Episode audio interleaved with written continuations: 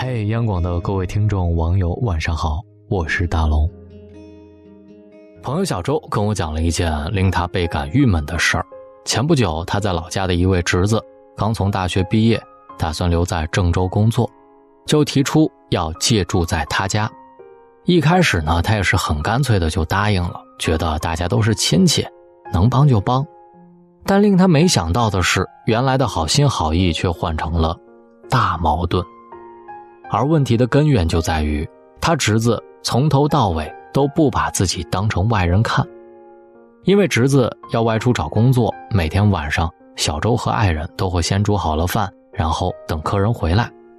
结果常常是等了半天，他才姗姗来迟打来电话，说自己有事儿不回来吃晚饭了。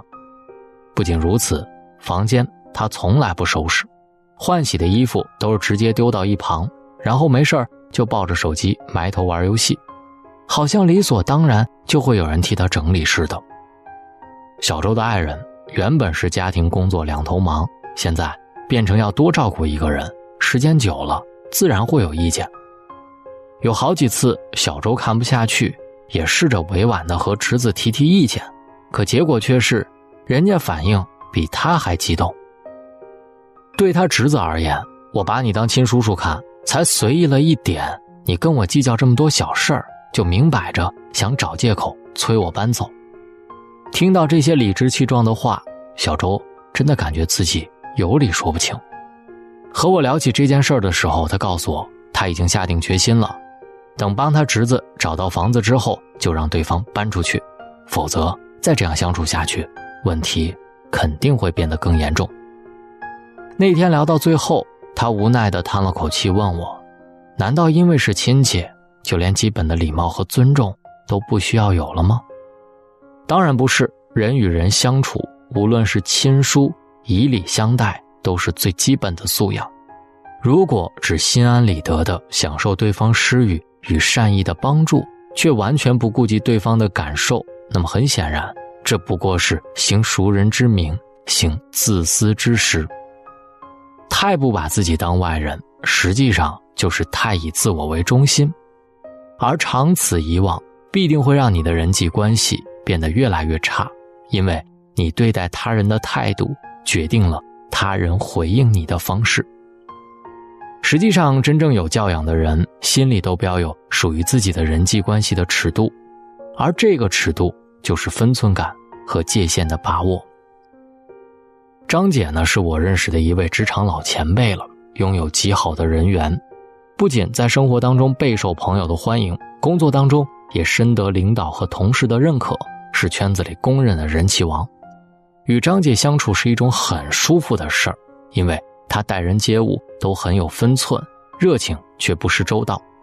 即便和熟识的人在一起，对于一些私人的话题，她也只是点到即止，提供一些自己的建议。不该说的绝不会说，不该问的也从不多问。有一次，我跟他一起去参加一个聚餐，饭桌上有人突然就提及一个过去的老同事，说对方离了婚又生了病。一时间呢，大家众说纷纭，把这个人很多陈年旧事都搬出来议论个没完。唯有张姐从头到尾从不怎么发言，只是淡淡的说了一句：“如果不了解真实情况的话呀。”咱还是不要多做评论了。直到后来我才知道，其实张姐很早就知道对方生病的事儿，还去看望过。吃惊之余，问他为什么要装作什么都不知道，他笑笑说：“再熟的朋友之间，也不应该随便谈及隐私。确实，不以熟识为借口而忽视分寸，是人际交往最基本的礼仪。”熟不拘礼是一种随性，但懂得熟而不越界、不逾矩，才是一种修养，一种智慧。无论是什么样的关系，想要维护好它，都离不开应有的界限感。这不单是为人处事必须遵循的原则，更是衡量一段关系能否长久的前提。所谓将心比心，方得真心，讲的也正是这个道理。细节见人品，处事显教养。很多时候，对别人提出要求或是做出评论都很容易，难的是换位思考，回过身来查看自己的言行。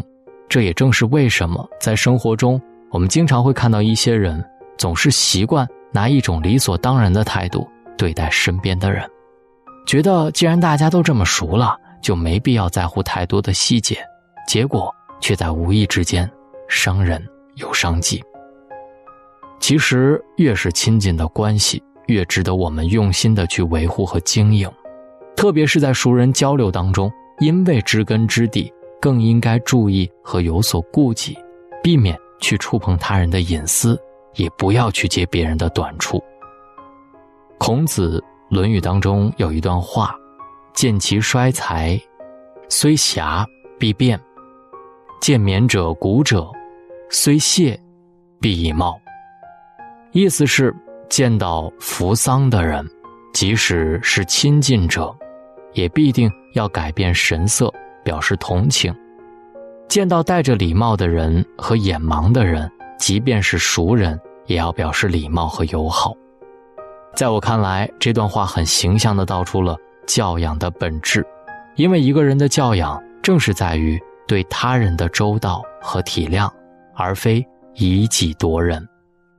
我们懂得换位思考，能够想别人之所想，应别人之所急，并从中掌握人际关系的界限感，让自己在任何时候都能够做到行为得当，不疏于礼。而这样的人，自然也最容易获得别人的尊重和认可。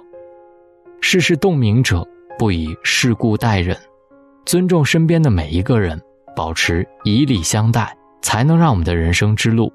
越走越宽，愿各位好梦，晚安。你说的每部电影我都要看，你喜欢的音乐我也跟着喜欢，看不见的思念，白天黑夜如影似幻。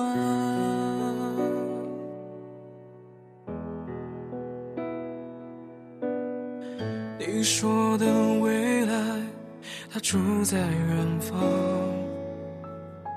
谁都不该停止对他的向往。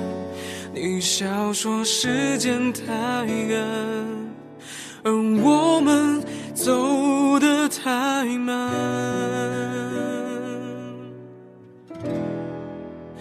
只是我还在唱你已不听。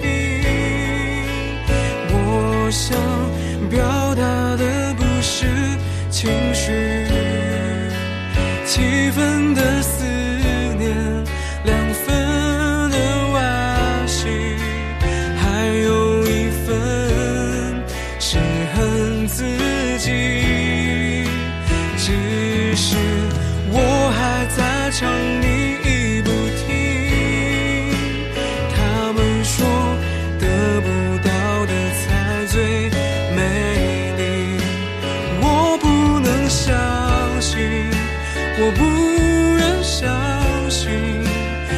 无心的爱情。